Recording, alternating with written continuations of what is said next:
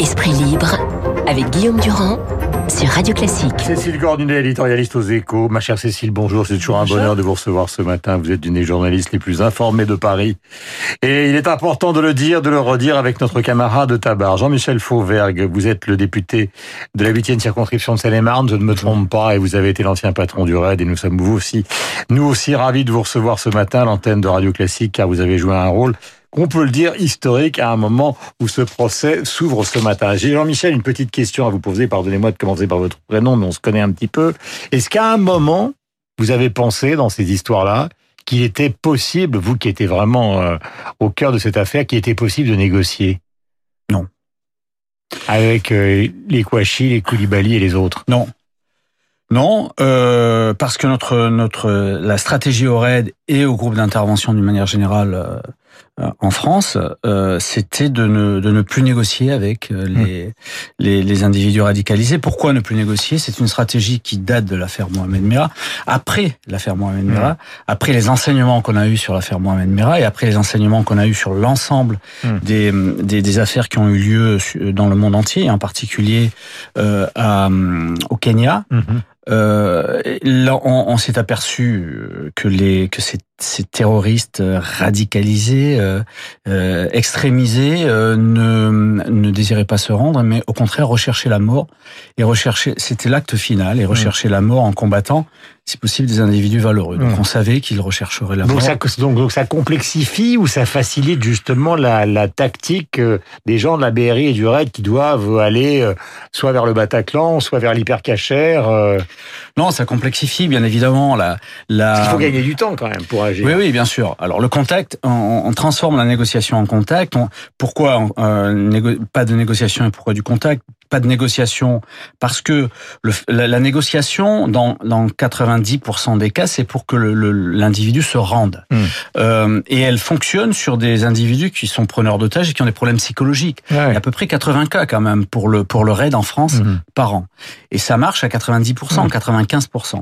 Euh, sur les individus radicalisés, ils recherchent la mort, ils se rendront pas, mais on garde quand même un contact avec nos équipes de négociation parce que ce contact nous permet d'avoir du, du, renseignement de, de mmh. opérationnel, savoir combien il y a d'otages, savoir combien il y a, mmh. a d'armes, s'il y a des explosifs, etc., etc. Parce que ces individus-là mmh. se racontent beaucoup.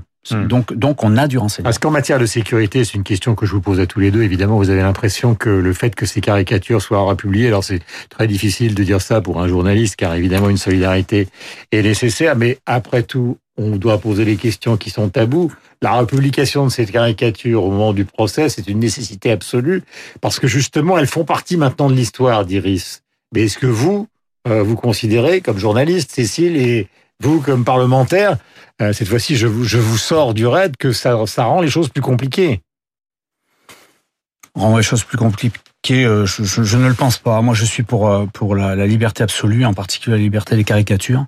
Je le dis, c'est pour ça qu'on s'est battu, pour pour nos pour nos pour nos valeurs, pour pour pour ce que nous sommes. On s'est pas battu uniquement. Donc Charlie Hebdo a raison. Charlie Hebdo fait ce qu'il a à faire. Nous derrière, mmh. nous, nous, voilà, nous sommes. Moi, je, moi en tout cas, je suis pour la liberté absolue. Mmh. On est dans un pays de liberté.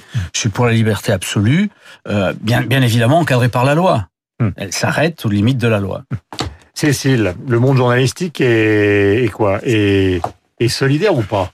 Oui, oui, oui, bien sûr, la liberté. Et pourtant, ce matin, dans les journaux, je les ai pas obligé d'acheter. Non, mais... mais... non, mais je les ai épluchés. Les journaux, personne ne s'est solidarisé. Je veux dire, en republiant ces, ces caricatures de Charlie Hebdo, ni dans les Échos, ni dans le Figaro. Ni... Et à l'inverse, ça fait pas non plus une énorme polémique. Euh, c'est voilà, Charlie continue à Charlie Hebdo continue à vivre, et mmh. c'est ça qu'il veut montrer.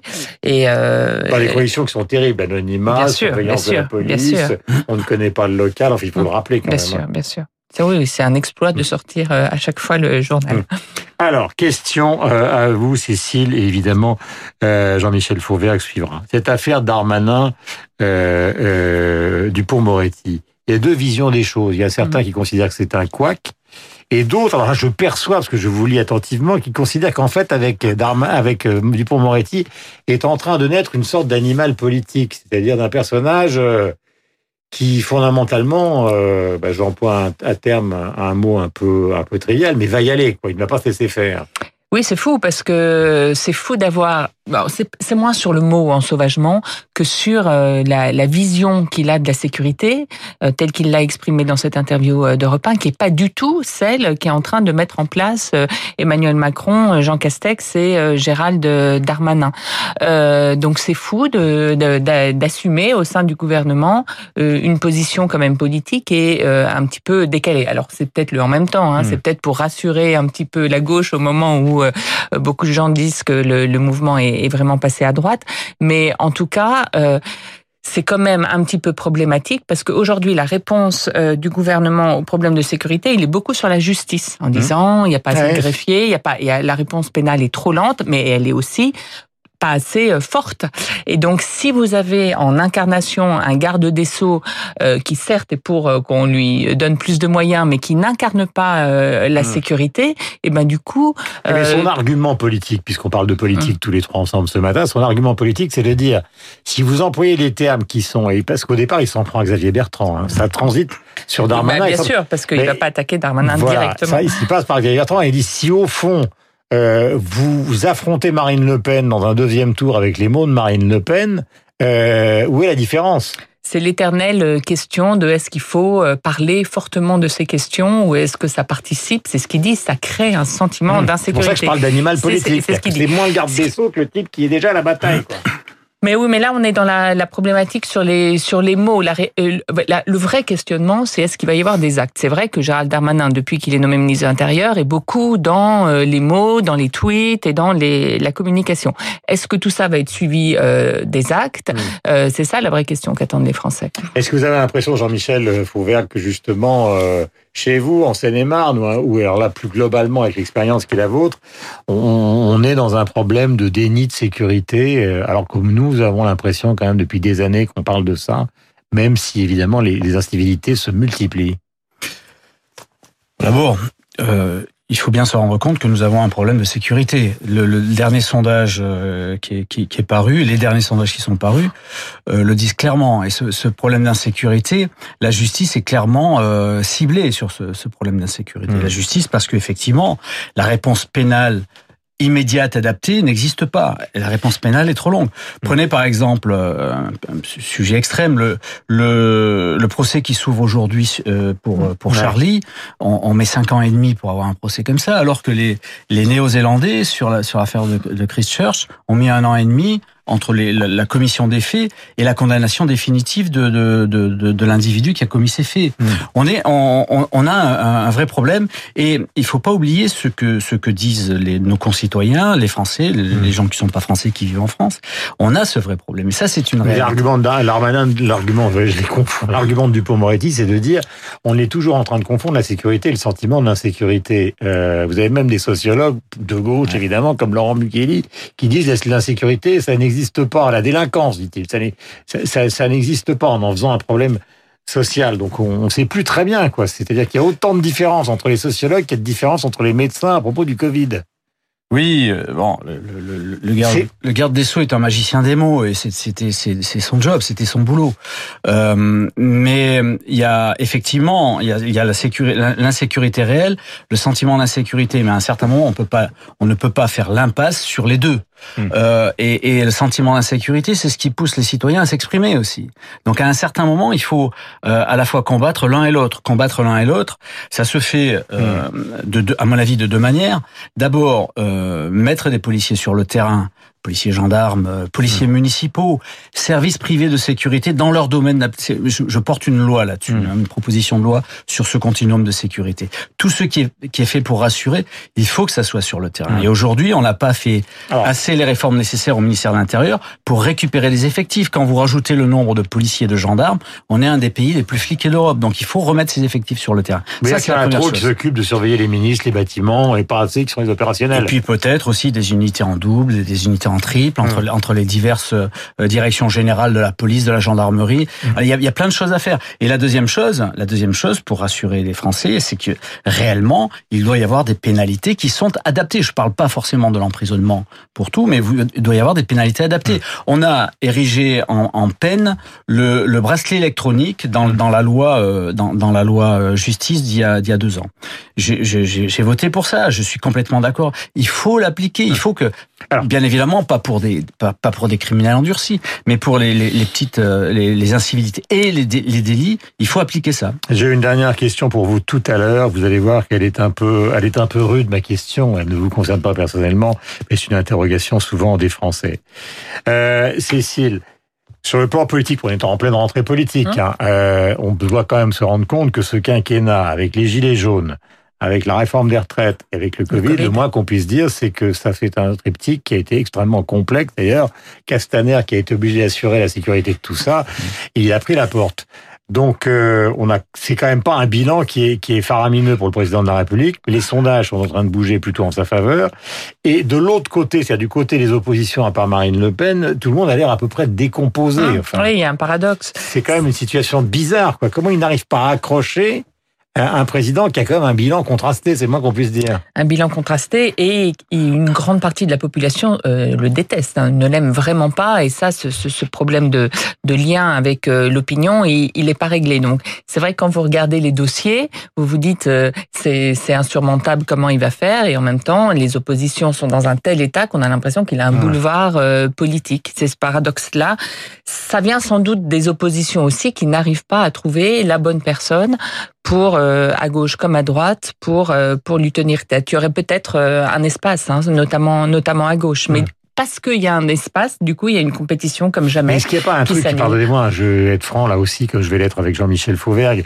Les gens disent oui, il faut d'abord qu'on réfléchisse au fond, puis après, mais est-ce que c'est pas totalement l'inverse? Il ferait bien de trouver d'abord la personne avant de commencer à faire des séminaires, des séminaires sur euh, c'est-à-dire qu'il n'y a, a, pas de. Je suis d'accord avec vous, c'est un, un alibi. Mitterrand pour, a porté la gauche, Jospin a porté la gauche, Chirac Et puis a porté on est la droite un système, pendant des années. On est un système présidentiel qui, qui, qui, demande une forte incarnation. Et puis en plus, la culture à droite, c'est celle euh, mmh. un peu de, de l'homme fort. Donc euh, le projet viendra. Regardez, euh, Martine Aubry, elle avait construit un, un, projet pour le Parti socialiste. Finalement, c'est François Hollande qui est euh, le candidat. Et du coup, François Hollande, pendant tout son quinquennat, n'a cessé d'être tiraillé entre ce projet euh, qui n'était pas le sien et mmh. Et, Donc, et il se trompe, quoi. Il cherche oui, les arguments il, cherche, alors qu'il il ferait faut mieux de trouver la chercher personne. quelqu'un, c'est sûr. Euh, Jean-Michel Fauvergue, quand par exemple arrive un drame comme le Bataclan, ou quand il y a par exemple ces, cités euh, où il y a du trafic euh, dans tous les sens, parfois moi j'ai des gens qui me disent, mais au fond, quelquefois, alors c'est terrible hein, pour les policiers qui sont quand même courageux et qui ont des difficultés, il va peut-être qu'ils ont la trouille d'y aller. C'est vrai ou c'est faux cette affaire-là? C'est-à-dire que, de, une, bah, que, que finalement la violence qui s'est emparée euh, d'un certain nombre de cités est telle que fondamentalement euh, ceux qu'on appelle les flics et qu'on aime bien ou qu'on déteste pour d'autres, mais enfin, qu'en général on aime bien. C'est votre question difficile, ça? Ouais. Écoutez, je vais, je vais essayer d'y répondre euh, simplement. Euh, non, les policiers n'ont pas la trouille d'une manière générale. Enfin, ils ont la, la, la, trouille normale que tout le monde a sur avant une intervention, Ah oui, bien oui. évidemment. Mais ils n'ont pas la trouille d'intervenir, euh, surtout pas les, les, les unités d'intervention qui sont qui sont chargées, Formées de- pour ça. qui sont formées pour ça. Mais parlons plutôt. Des, là, là, vous êtes en train de me parler des policiers, des gendarmes qui sont sur le terrain. Ils n'ont pas peur de d'aller d'aller au contact et, et, de, et de se confronter Parce qu'il faut Euh, quand même les harceler pour les sortir. C'est quand même ça le fond de la ils n'ont pas peur de se confronter. Par contre, euh, ce, ce, dont ils ont peur maintenant, ils ont peur de des conséquences euh, d'un acte qui va être filmé euh, immédiatement Ah ouais. sur la voie publique, de la du, du, du fait qu'ils sont mis en cause tout le temps y compris par une partie de la Mm. population, cette peur-là, oui, ils l'ont. Il faut arriver à les rasséréner, leur donner du sens aussi au niveau Mm. du travail, leur donner du sens au travail. Ça passe par aussi, permettez-moi de vous le dire, puisqu'on parlait des du garde des Sceaux et, et de, de la justice de manière générale, ça passe aussi par le fait que celui qu'ils arrêtent, les policiers vont arrêter quelqu'un, ne soit pas mis dehors plus vite que la procédure ne, ne, ne- Mm. ne se fait. Et que et, et c'est en général les policiers qui sortent les derniers du commissariat, les, les, les bandits qu'ils ont interpellés sortent avant. Donc il faut qu'on arrive à travailler. Euh, la, la, la, sécurité des Français, c'est un continuum entre deux ministères, le ministère de l'Intérieur, le ministère de la Justice. Il faut qu'on arrive à avoir quelque chose de linéaire entre ça n'a jamais existé depuis des décennies et des décennies. Parce que c'est des traditions politiques, c'est moins des questions d'hommes, c'est des traditions politiques qui sont mais en oui, train mais, de s'opposer. Mais oui, même les Français demandent autre chose. Vous aviez deux fers Badinter, par exemple. Euh, on a connu ça au début de la gauche. Euh, bien ça a été différent. Bien évidemment, mais c'est des traditions de, de, de, de personnes, d'ego. Euh, c'est assez égotique, mais euh, il, faut maintenant s'occuper du bien public. C'est notre rôle en tant que, moi en tout cas en tant que politique. C'est pour ça que je me suis engagé dans la politique. Voilà, il y aura donc à l'Assemblée nationale à un moment donc euh, une élection puisqu'il s'agira de déterminer qui va diriger donc le groupe parlementaire qui est celui de la République en marche à l'Assemblée nationale. Les favoris Aurore Berger et donc justement Castaner qui semble être le favori du président de la République, mais nous n'en sommes pas encore là. Il est 8h58. Merci à tous les deux d'être venus ce matin. nous avons rendez-vous avec Lucille Bréau pour le journal de 9h. Nous parlerons évidemment euh, du programme de Franck Ferrand puisqu'il sera là, puis ce sera la musique sur antenne de Radio Classique toute la journée à partir de Christian Morin. 8h58, bon réveil à tous et n'oublions pas que les enfants rentrent à l'école.